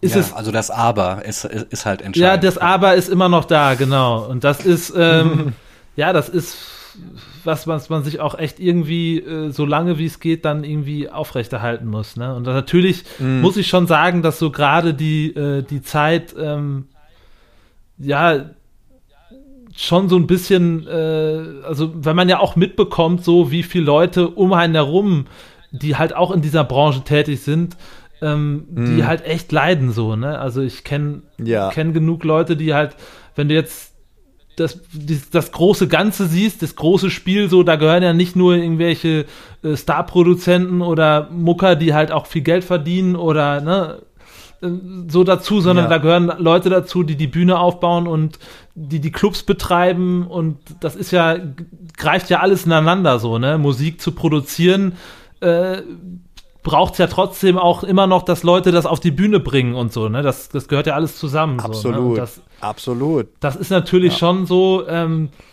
dass es auch jetzt aktuell total wichtig ist, dass man da solidarisch ist, finde ich, und ähm, ja, dass man auch immer wieder darauf aufmerksam macht, dass äh, das, was wir alle halt total lieben, das ist aktuell schon in so großer Gefahr, wie es vermutlich nie zuvor war. So selbst im Krieg, mhm. glaube ich, äh, ne, war die Kultur nicht so in Gefahr, wie es aktuell ist. Das ist, äh, auch wenn sich das sehr ja. düster anhört, es ist ja schon leider echt äh, die Realität so, ne? Mm, auf jeden Fall. Und das, da, da, hängen so viele Einzelschicksale natürlich dran. Das ist, das ist krass. Und mit so einer Pandemie umzugehen, das ist halt schwierig, weil es hat ja noch vorher noch niemand von uns gemacht. Ja, also in unserer Lebenszeit ist das jetzt so ungefähr die größte Herausforderung, die es bisher gab. Ähm, deshalb gab es ja auch keine Trainingszeit vorher und das ist super schwer, damit äh, halt zu wissen, wie geht man damit um. Ja, keine Ahnung. Äh, und wenn man dann versucht, an irgendwelchen Dingen festzuhalten, die im Moment halt gerade überhaupt nicht möglich sind oder wo dann neue ähm, Erkenntnisse und Beschlüsse passieren, die das dann wieder völlig verändern und so, da ist halt super viel Flexibilität nötig und auch halt, also auf der einen Seite Flexibilität nötig und auf der anderen Seite auch ein super langer Atem ähm, je nachdem, wie die persönliche Situation halt aussieht. da spielt es eben auch eine Rolle, hast du eine Familie oder das, das meinte ich ja eben mit, äh, für mich persönlich ist, wäre das ein super Käfig und ich will diese Flexibilität. Aber bei euch und bei jedem anderen ist es halt eine ganz individuelle klar, Situation klar. und eben, eben auch bei Corona. Das ist, das kannst du gar nicht global lösen, dieses Thema. Oder einfach mit irgendwelchen äh, Restriktionen, weil wir sind jetzt ja nur die Kulturbranche, ja. da gibt es jetzt noch ganz, ganz viele andere Branchen, wo auch wieder irgendwelche Subgruppen innerhalb dieser Branchen ähm, Probleme haben und die völlig andere Anforderungen bräuchten als wir. Mhm. Also super krasse Herausforderung, die aktuelle Lage, finde ich. Wie? Ja, und es steht halt Qualität wirklich auf dem Spiel. Das ist das, was ich halt so, mm. halt so schade finde. Dass, wenn es noch zu lange dauert, dass einfach viele Sachen auf der Strecke bleiben werden. Und ähm, mm. das sollte man meiner Meinung nach vermeiden. Ja, die, das, die super schwierige Frage finde ich halt. Ja, wie. das stimmt. Also, ja. Ne? So, ja. Ist, ja, man weiß halt einfach nicht, wie man damit umgeht, weil, also ich persönlich bin völlig überfordert, allein schon, weil ich gar nicht mehr weiß, wo soll ich denn hinschauen, ähm, für verlässliche Infos zu kriegen. Du, du weißt ja nicht mehr, wer sagt da irgendwie noch äh, tatsächlich die Wahrheit oder wo sind dann irgendwelche falschen Infos im Spiel oder wo sind absichtlich falsche Infos im Spiel, finde ich super schwierig und deshalb bin ich auch weit davon entfernt, irgendwie eine Lösung zu haben für diese Situation. Ich weiß nicht, ob man alles äh, jetzt wieder langsam öffnen sollte. Ich glaube eher nein, ja, persönlich aktuell, von meinem Eindruck. Aktuell geht es ja gar nicht. Ne? Also, aber ja, ja aber, aber dennoch, aber dennoch gibt es halt diese Forderungen, auch innerhalb der, der großen Musik- und Entertainment-Welt. allein unser Lager ist ja schon wahnsinnig gespalten. Ne? Und da richtig, kommen dann ja, Existenzängste äh, führen dann die Stimmen an und so. Und äh, da geht es dann nicht mehr nur um rational, sondern da haben Leute wirklich Probleme, ihre Familie zu ernähren teilweise. Und dass die dann halt äh, aus, aus den eigenen Motiven raus argumentieren, anstatt äh, was müsste man machen, damit es äh, jetzt möglichst äh, gut über die Bühne geht, das ist ja auch klar. Also richtig krass. Wie, ja. wie hast du da, hast du da Kontakt ähm, aktuell mit Leuten in Amerika? Also wie, wie, wie da die Situation mhm. so ist, ähm, wenn du, wenn du sagst, ich, ich arbeite da mit Produzenten zusammen und so, also bist du da in Aus Austausch mit Leuten? Weil ich meine, da auf, ist, auf da Fall. ist natürlich die Situation auch äh, politisch und so weiter nochmal um ein Vielfaches gefühlt krasser als bei uns, so, ne? Weil da ja, ja. Ähm, jetzt auch zuletzt echt äh, Sachen passiert sind, äh, die in kleiner Form zwar auch bei uns passiert sind, aber äh, das hat das Ausmaß, was es da angenommen hat, ist natürlich einfach nochmal definitiv krasser, ne? Ja, und, und auch die gesellschaftlichen äh, Entwicklungen und Folgen, wie sie dort jetzt zu sehen sind. Also ich bin ja mit dem Ken Lewis fast jeden Tag in Kontakt. Wir unterhalten uns auch darüber ganz viel. Wie gesagt, er sitzt in New York. Ähm, und ich war ja im März bis Mai auch in New York. Mhm. Und äh, ich bin am 4. März gelandet und am 11. März war der Tag, wo in New York die äh, Europaflüge gestrichen wurden, ja, und wo auf einmal alles zugemacht hat von heute auf morgen. Ich war bis heute in der letzten Broadway-Show. Völlig krass. Äh, also wünscht man sich natürlich nicht, aber es ist äh, total das geschichtsträchtige Item für meinen Lebenslauf, so irgendwie. ähm, ja. Aber da, also da habe ich das auch vor Ort miterlebt, schon, schon im Frühjahr, ne, im März bis Mai äh, 2020 da wird dir anders, wenn du in so einer Großstadt bist wie New York, die dann kurz mal das Epizentrum der Welt war. Also da, ich habe das mitgekriegt, wie die Leute ähm, aus den Krankenhäusern mit Kühlwagen transportiert wurden. Ich habe das mitgekriegt, wie äh, im Central Park Zelte aufgestellt wurden, für irgendwie das, äh, die Kapazitäten aufzufangen. Und da, das ist auch heutzutage immer noch krasser. Ich glaube, die haben jeden Tag mehr Tote, als wir in Infektionen haben in Deutschland. Ne? Also, und wir haben ja nur die vierfache äh, Anzahl Bürger so ungefähr das ist dort viel heftiger. Und dann gepaart mit diesem ganzen politischen Zeug und mit der Spaltung der Gesellschaft, wo dann auch keine äh, schlauen oder irgendwie äh, reasonable Führer äh, an, der, an der Macht sind, die dann auch mal Ansagen machen wie, okay, jetzt wird das einheitlich geregelt. Ja, in Florida reden sie immer wieder davon, die Strände wieder aufzumachen, mitten in, in den schlimmsten äh, Rekordtodeszahlen, die sie halt gerade haben. Also es lässt sich nicht vergleichen mit unserer Situation. Ja, angeblich gab es da ja äh, vor kurzem sogar Konzerte. Ja, eben. Ohne äh, Maßnahmen. Ja, und die Leute dort fühlen sich noch viel stärker dazu aufgerufen und berechtigt, ihrer Freiheit äh, eine Meinung zu äh, und, und auch eine vehemente Meinung dann ähm, äh, zu verpassen. Ja, die gehen ja wirklich. Die Amis haben ein ganz anderes Gefühl. Die haben, die haben dieses Ding in sich kulturell einfach, dass die sagen, uns kann keiner was sagen, wir lassen uns doch hier nicht auf der Nase rumtanzen, äh, das geht gar nicht, ja. Und deshalb stürmen die dann halt auch das Kapitol, weil, weil die so ticken einfach. Und das ist für Corona natürlich genauso extrem, weil die lassen sich noch viel weniger bieten ähm, als hier bei uns, besonders die extremen Gruppen. Ja, wobei es ja hier jetzt auch nicht so richtig super gut läuft aktuell, ja. aber gut. ja, das ist halt echt heftig. Und, aber trotz allem ist es bei uns es ist alles so ein bisschen soft im Vergleich zu, äh, wie es halt dort abgeht. Ja, ja, auch, auch die äh, Aufmüpfigen hier so vor Ort, also ich finde es halt auch ziemlich unverantwortlich und diese ganzen Dinge, wenn man sich da reinliest und die Facebook-Kommentare liest und so, das, da, da, ich muss mich da fernhalten, sonst kommen immer so Aggressionen hoch. Aber trotzdem läuft es bei uns noch, glaube ich, sehr human ab im Vergleich zu äh, andere Teile von der Welt. Ja. Ja, es ist, es ist ja auch so, ne? Es gab ja im, im äh, als das mit dem Kapitol passiert sind, äh, ist, da habe ich ja nicht selten den Vergleich dann halt auch zu der, dem Versuch, äh, den Reichstag zu stürmen gehört. Ich finde natürlich, also die Intention, die die Leute hatten, war exakt die gleiche so. Also in dem Fall kann man es auch durchaus miteinander vergleichen.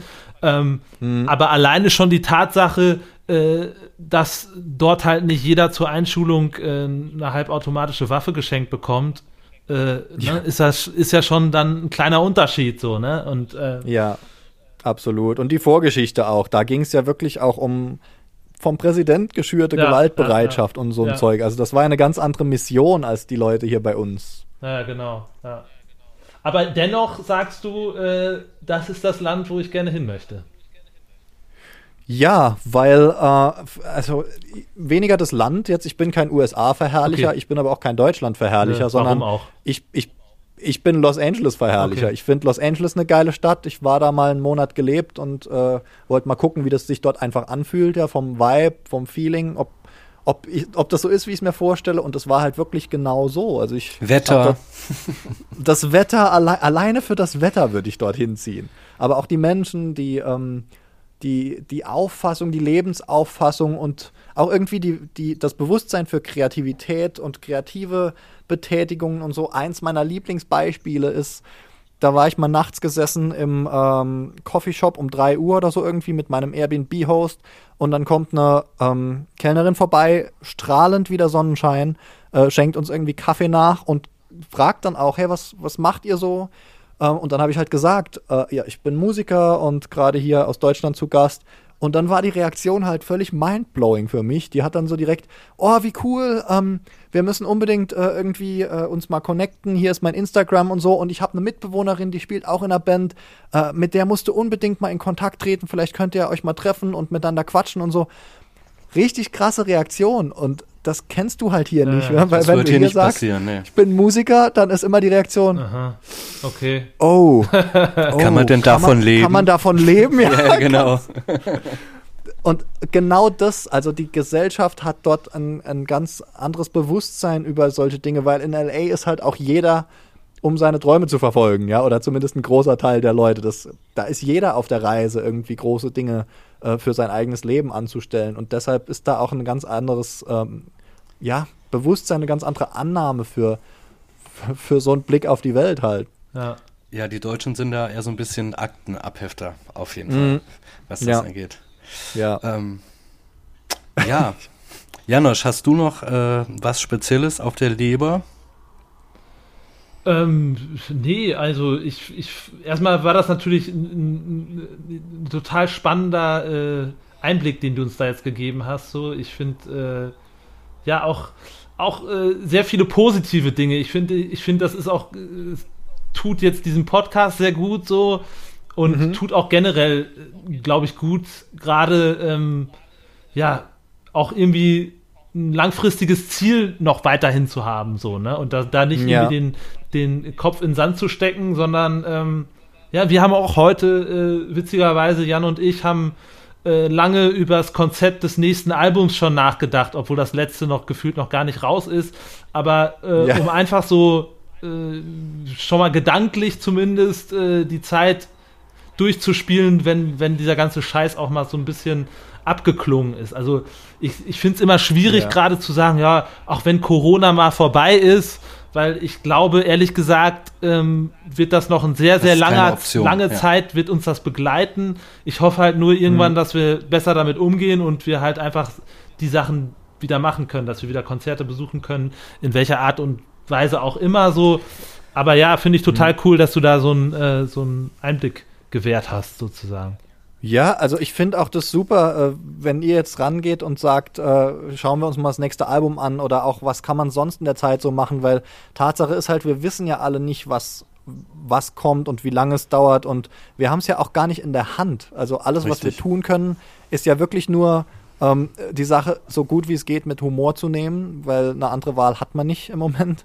Ähm, und und oh. daraus halt das Beste zu machen. Einfach, ja, und ne? halt auch Musik zu machen, jetzt aktuell. Äh, in ja. welcher Form auch immer, spielt überhaupt keine Rolle. Man hat ja jetzt einfach in unserer Position ähm, auch die Zeit dafür, ja. das zu machen. Und warum jetzt auf irgendwas warten, von dem, wie du sagst, niemand weiß, wann es wieder soweit ist. Man kann nur hoffen, dass es halt schnell geht, aber jetzt äh, in, in so einen Dornröschenschlaf zu verfallen, mhm. ist, glaube ich, das Schlechteste, was man machen kann. Absolut. Und ohne jetzt zu schwarz malen zu wollen, aber man weiß ja auch nicht, wann und ob sowas vielleicht nochmal kommt. Also nur ja. weil jetzt eine Pandemie einmal kam und wenn die gelöst ist, heißt das nicht, dass es wieder hunderte von Jahren äh, bis zur nächsten Pest dauert oder so. Nee. Das, ne, also die, die Welt entwickelt sich ja in eine sehr unvorhersehbare Richtung und da werden wahrscheinlich immer mal wieder Herausforderungen auf uns zukommen. Deshalb, warum nicht jetzt schon lernen, irgendwie damit umzugehen? Absolut. Absolut. Ja, definitiv. Was hast du denn äh, vielleicht noch abschließend, äh, woran arbeitest du jetzt gerade? Ähm, ich arbeite jetzt gerade im Moment daran, ähm, meinen eigenen Katalog nochmal auf Vordermann zu bringen, nochmal mehr ähm, Sachen vorzuproduzieren. Also äh, in meiner Position, in der ich gerade bin, geht es ja auch darum, ähm, ganz viele Instrumentals mal zu haben, äh, damit man dann mit Songwritern zusammenarbeiten kann, auch eben in Amerika ansässige Songwriter, damit man Songs pitchen kann ähm, und all dieses Zeug. Und es geht natürlich nach wie vor für mich auch darum, weiter Kontakte zu machen. Wie kann ich die Kontakte machen? Indem ich erstmal Material habe, was ich überhaupt ins Gespräch einbringen kann. Und das ist im Moment das, wo ich mich hauptsächlich äh, drauf konzentriere. Diesen Basiskatalog mal schaffen und dann möglichst viele Kollaborationen anstoßen, weil das ist wieder genau das Ding, wo ich mir jetzt denke, irgendwo da wird der nächste Strohhalm sein, der wieder zu dem nächsten großen äh, Ding führt. Siehst du dich als Teamplayer? Also ist das, ist das eine Stärke? Sowohl als auch. Ähm, das kommt aufs Team an. ja. ähm, auf jeden Fall, wenn es sich gut ergänzt, äh, wie, wie in einer Band oder so, dann äh, liebe ich das absolut. Und da bin ich auch der festen Überzeugung, dass man zu groß, großartigeren Ergebnissen kommt, als jeder Einzelne das schaffen könnte. Allerdings habe ich auch schon oft die Erfahrung gemacht, ähm, wo es irgendwie nicht genau 100% gepasst hat oder wo am Ende ähm, ich dann als der Einzige das Zugpferd so von einem Projekt äh, geendet bin und dann geht halt super schnell der Frust los und das mhm. funktioniert gar nicht. Also ja. wenn das Team stimmt, wie bei euch in der Band zum Beispiel, ähm, dann äh, liebe ich das auf jeden Fall. Aber ich finde es auch gut, manchmal äh, eine Zeit lang alleine an was zu arbeiten. Ja, ist, glaube ich, eine gesunde Mischung. Ja, genau. Und auch wieder, man kann es nicht immer 100% beeinflussen und man muss sich manchmal auf beide, äh, auf beide Seiten einfach einlassen. Das, ein Stück weit ist es auch einfach ein rationales, ähm, ein rationaler Skill, weil du wirst mal in Teams arbeiten müssen und du wirst mal alleine arbeiten müssen. Also warum nicht lernen, damit umzugehen? Ja, und sollte man beides können. Es ist ja auch immer ja. wichtig dann, wenn man, dass man an einem Strang zieht und ähm, so die gleiche Vision hat. Ne? Ich glaube, wenn das in so einem Team auseinanderdriftet, ja. so, dann wird es immer sehr, sehr schwierig, so, ne? Also wie du das genau ich glaube genau. das Besondere ist wenn man die gleiche Vision hat und trotzdem jeder im Team noch so einen leicht anderen Standpunkt hat und das äh, ja. Ganze von einer, von einer ganz minimal verschobenen anderen Perspektive sieht, das macht die ganze Sache noch ein bisschen runder und spannender meistens, aber man muss halt letztendlich das gleiche Ziel vor Augen genau. haben. Und diese genau. Mischung hinzukriegen, das ist halt die Kunst, glaube ich. Ganz genau. Und das, woran es am öftesten scheitert, ist, was meiner Erfahrung nach zumindest, wenn offen äh, offiziell jeder das gleiche Ziel hat, in der Band zum Beispiel, aber dann doch manche so im Hinterkopf so eine versteckte Agenda haben, ähm, im Sinne von, ah, ich benutze jetzt die Band, weil die ist mein Sprungbrett, äh, dass ja, ich ja. später als, als Solo-Künstler groß rauskomme. Das habe ich halt auch schon erlebt. Und dann ist es auf einmal nicht mehr der gleiche Weg, sondern dann machen manche Leute in diesem Team halt Entscheidungen, die für sie am besten sind, aber nicht notwendigerweise für das Team. Und dann geht es halt nach hinten los. So. Sänger eben. Oder Sänger. Hm. Ohne jetzt mit dem Ellbogen auf jemanden zu zeigen. Ja, ja, genau. Nein, aber das ist schon. Nein, ich denke, wenn man immer alles genau gleich machen will, dann kann man es halt auch alleine machen als Einzelperson. Ja. Übertrieben gesagt, also, ne, also diese, diese äh, verschiedenen Perspektiven sind, glaube ich, essentiell, aber ja. ohne diesen Teamgeist dahinter, das funktioniert halt nicht. Wenn jeder da sein eigenes Süppchen kocht und äh, sein eigenes Ding unbedingt durchboxen will, das funktioniert halt auch nicht. So. Nee, bin ich 100 pro bei dir. Ganz genau so ist es halt. Und das ist, glaube ich, einer der größten Gründe, warum auch Bands irgendwann scheitern. Genau deshalb, weil, weil die Einzelnen verlieren dann den Spaß dran, wenn sie merken, dass ihre persönlichen Ziele auf einmal doch nicht äh, erfüllt werden, wie sie sich das gedacht haben. Das habe ich schon bei, weiß nicht, bestimmt zehn Bands erlebt, bei denen ich äh, fester Teil war, auch Original Bands, ja. Ja. ja. So, das große Ganze ist halt das Wichtige. Also es ist ja im Prinzip wie in einer Sportmannschaft so, ne? Da ja. kommt es dann auch auf das Ergebnis an, was man zusammen erreicht und wie, wie das dann am zustande gekommen ist, das sollte jetzt gar nicht so die große Rolle spielen.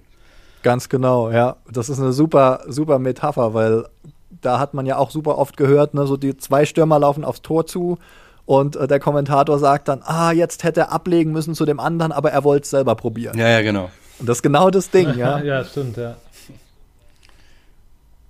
Spannend. Ja. Also ich, ich finde es super cool, hey. Wir haben echt, äh, ich, ich könnte jetzt noch die ganze Nacht weiter äh, ja. mit euch quatschen. Also ich habe das Gefühl, wir haben gerade uns erst äh, warm erzählt und jetzt kommen eigentlich die ganzen Themen noch. Vielleicht müssen wir so eine regelmäßige Fortsetzungsreihe machen. Ne, aber vielleicht. Vielleicht müssen wir noch mal einen dranhängen. Vielleicht ja? müssen wir einfach noch mal einen dranhängen. Also ich fand das auch echt. Äh, war ein total spannendes äh, Gespräch für uns auch natürlich einfach spannend noch mal so ein äh, ja mit jemandem zu sprechen, wo man jetzt auch noch gar nicht so viel weiß, so ne. Das ist auch äh, ja, ja, genau. Also halt noch so gar keine Anknüpfpunkte hat, weil man sich einfach noch nie gesehen hat und noch nie gesprochen hat vorher. Ja. Sehr, sehr, sehr cool, auf jeden Fall. Ein Hoch auf Social Media. Also ja. das ist doch mal jetzt voll die, äh, die glückliche Erfolgsgeschichte von was die Technologie möglich gemacht hat. Super cool. Definitiv, ja. Ja, ähm, ja also wir bleiben da gerne auch weiter in Kontakt. Ich finde das spannend, was du, was du vorhast so und ähm, äh, wo dich auch der Weg hinführt, so, das ist, äh, hm. ja, äh, also ich hoffe natürlich, oder wir drücken dir beide Daumen, dass es, dass es klappt und vielleicht, äh, dass wir irgendwann dann einen Podcast machen und du äh, dann entweder sehr früh aufstehen musst oder wir sehr spät ins Bett gehen müssen oder so, weil du ja. äh, dann nicht mehr hier, sondern irgendwie in LA bist. Am allerliebsten nehmen wir das dann natürlich bei einem geilen Frühstück irgendwie auf der auf der Terrasse irgendwo in den Hollywood Hills auf oder so. Das ist also doch, das ist doch mal ein ambitioniertes gemeinsames Ziel. Genau. Wie dann, heißt äh, dieses komische Hotel nochmal, äh, was in so vielen Büchern und Filmen beschrieben wird in Los Angeles, und althergebrachtes ähm, Chateau Marmont oder so heißt das, glaube ich. Ah, ja, ja. Ja, da müssen wir dann äh, frühstücken gehen. Ja. Ey, das, äh, also virtueller Handschlag jetzt. Ja, ja. definitiv. Zack. Richtig gut. Oh, das, das, das perfekt. Also, ja. Besser kann es doch jetzt gerade nicht enden. Nee. Und wir können dich vor allen Dingen nicht entlassen, ohne dass du uns noch äh, zwei Songs für unsere Playlist mitgibst. Ja, gerne. Ähm, ich habe mir da vorher auch schon Gedanken gemacht und ich könnte euch 100 Songs mitgeben, auch aus verschiedenen Genres. Ich glaube aber äh, jetzt speziell für die Playlist, was am besten passt. Ähm, zwei von meinen aktuellen absoluten Favorites aus der Rockrichtung. Ähm, Grandson Dirty und Five Seconds of Summer Teeth. Sagt mir beides nichts. Äh, klingt spannend. Was. Äh also richtig geil. Grandson ist ein ähm, amerikanischer Rockkünstler eigentlich auch, der ähm, viel mit so ein bisschen elektronischen Einflüssen, also der hat eigentlich auch so diese ähm, berühmten Drops in, in seinen Songs, ja irgendwelche instrumentale Parts, die man eigentlich aus, dem, äh, aus der Elektro-Riege ähm, so kennt. Aber bei ihm klingt es halt nach Rock, okay. so gepaart mit Elektro-Einflüssen. Ähm, und Five Seconds of Summer, ähm, das, ist ne, das ist eine der aktuell großen Bands, würde ich mal sagen. Also, es ist, glaube ich, ein ähm, Quartett oder Quintett, ich weiß jetzt gar nicht. Äh, eigentlich auch eine Rockband, Pop-Rockband, wenn man so will. Und Teeth, also Zähne, ähm, finde ich einen der geilsten Songs, die ich auch hoch und runter höre und gehört habe in, im letzten Jahr eigentlich so. Ja, vielen Dank. Jan. Definitiv. Du hast du. Äh, ja. Du, ja, ich habe weiter. auch zwei Songs. Ich habe auch zwei Songs und zwar einmal, äh, weil mir es heute zufällig irgendwie über den Weg gelaufen ist in der Playlist und das äh, der Titel so gut zur aktuellen Situation passt, weil man sich so fühlt, als wäre das so, ist äh, Sabotage von den Beastie Boys. Ein guter alter Song, weil man ja irgendwie nichts so richtig machen kann. Und äh, der zweite ist von meinem Lieblingsnerd Maynard James Keen von der neuen Pussefer-Platte Apokalyptike. Stimmt, äh, Das ist ja- das, ist, das ist bei uns so äh, eine Band, wo, wo sich die, die, die Geister scheiden. Tool. Äh, das Aha. ist. Drei Leute mögen es sehr und ich äh, äh, finde keinen Zugang zu dieser Musik. Auch nichts, übrigens auch nicht zu dem Drummer, der, äh, wie heißt der Drummer nochmal? Danny Carey. Danny Carey, ja, von vielen Drummern verehrt und absolut äh, irgendwie, die finden alle geil und ich, ich finde einfach überhaupt äh, kein, Es kommt nichts an. nee, ich finde einfach kein, äh, kein, kein Zugang dazu. Ist manchmal so. Ist manchmal Ja. so, genau. Ähm, meine beiden Songs, ähm, ich würde so ein bisschen gucken, was ich 2020 so gehört habe. Äh, die letzte Platte, die ich echt äh, überraschend gut fand, ähm, war die neue, neue Taylor Swift. Ich glaube, die hat 2020 sogar zwei Platten rausgebracht, kann es sein? Das ist Ja. richtig, ja. Ja, ne? Ähm, Mhm. ich nehme den ersten Song von der neuen Platte, äh, Willow heißt der. Oh ja. Äh, super Song.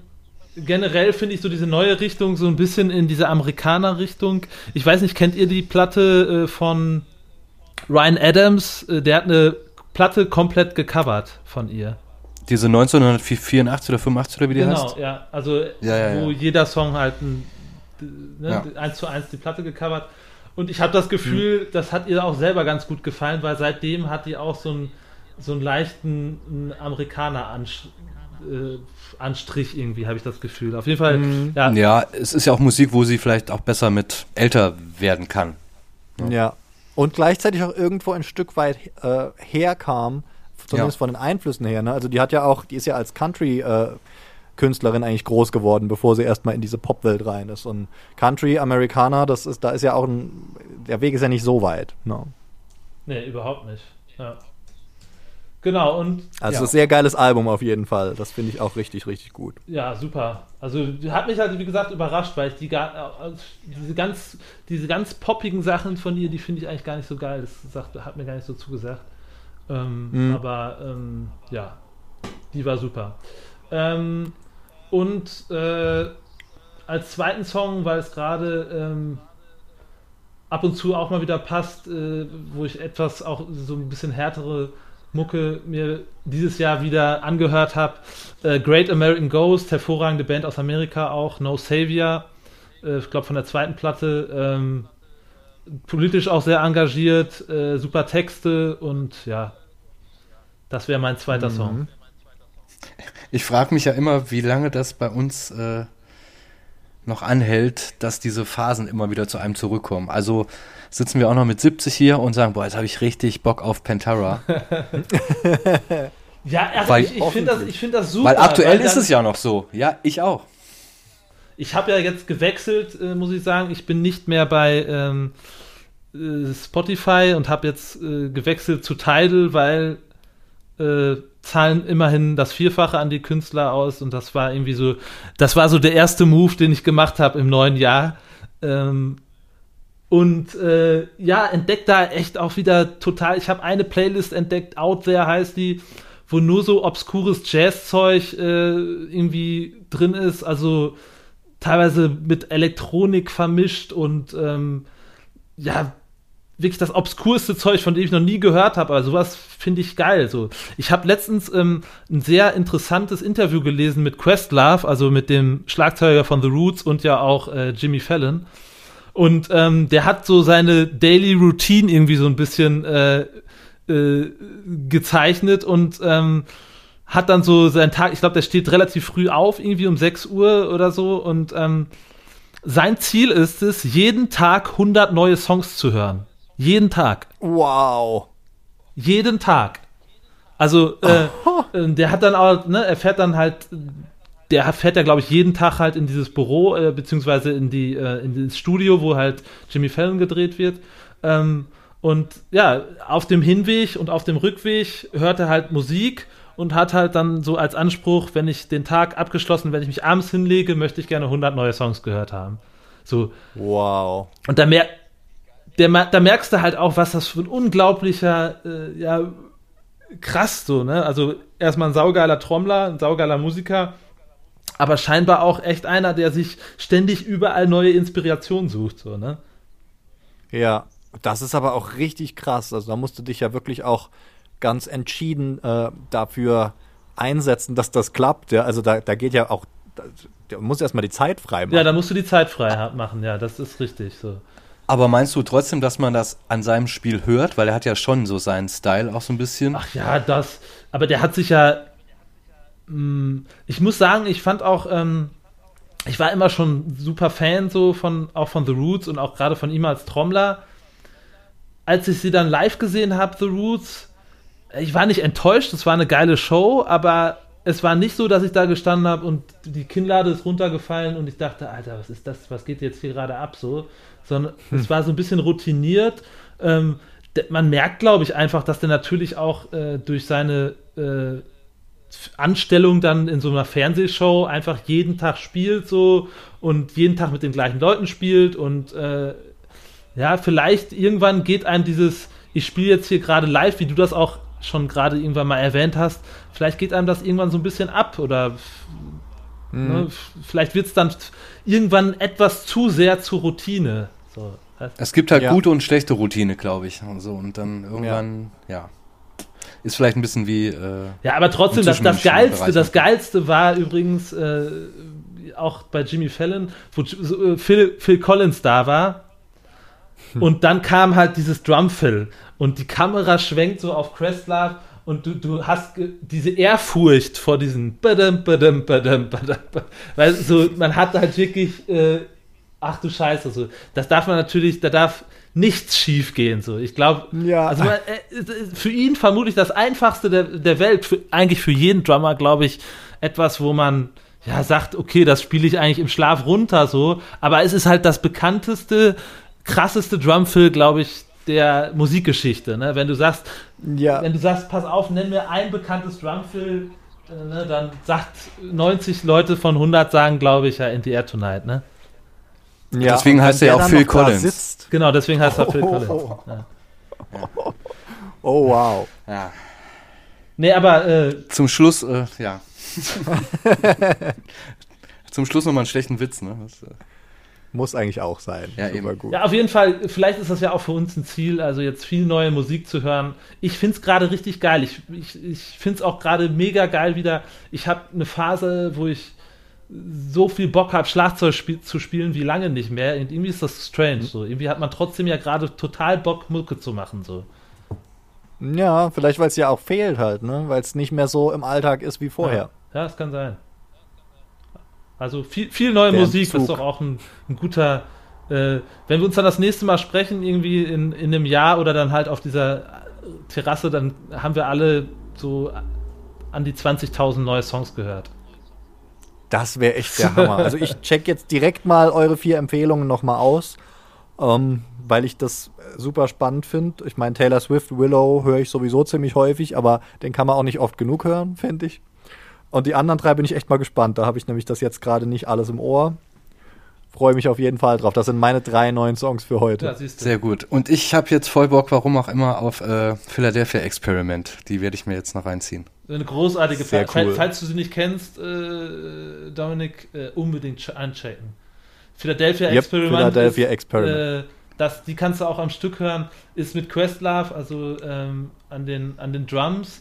Äh, ist so mhm. ein sehr funkige Jazzplatte, unheimlich groovig, äh, mit einem Wahnsinnsbassisten auch dabei, äh, keine Gitarre. auch ein bisschen verstrahlt. Ein bisschen verstrahlt, ja. ja. Großartige Platte, habe ich auch unbedingt mal wieder Bock drauf. Also. Dann habe ich auf jeden Fall noch was zu tun für heute Abend, wenn ich heimkomme. Da siehst du. Gibt's auf äh, äh, dem Portal, was Janusz nicht mehr benutzt, äh, The Philadelphia Experiment und hat stolze äh, 1900 monatliche Hörer. Das ist natürlich äh, eine Frechheit. das ist ein Geheimtipp, ja. Ist ein Geheimtipp, wow. aber die Platte läuft eigentlich immer, wenn, äh, wenn nicht Corona ist, äh, auf Tour. Geil. Und dann ist man auf jeden Fall immer extrem gechillt beim Autofahren. Also jetzt das, bin ich mal gespannt, hey. Jetzt habt ihr mich echt äh, heiß gemacht. Die wird dir gefallen. Ja, dass ja, das so wenig, war's, äh, ähm, dass das so wenige Leute kennen, ist eine Frechheit. ja, genau. Lasst uns das in die Welt tragen. Ja. Ja, perfekt. Saugeiler Abschluss. Ähm, Dominik, ich äh, danke dir oder wir danken dir ganz herzlich für deine äh, Geschichte und äh, ja, lass uns auf jeden Fall in Kontakt bleiben. Auf jeden Fall. Vielen, vielen Dank, dass ich da sein konnte. Also es Sehr hat gerne. mir sehr, sehr viel Spaß gemacht und mich sehr gefreut. Ich hoffe, es war nicht unser letztes Gespräch. Wie gesagt, ich habe noch das Gefühl, ich habe noch, äh, wir müssen noch viel länger quatschen. Ähm, ja, danke für die Einladung und bis hoffentlich ganz bald. Alles klar. Euch Bis einen bald. Abend. Bis zum nächsten Mal. Ciao. Bis dann. Ciao, ciao. Tschüss.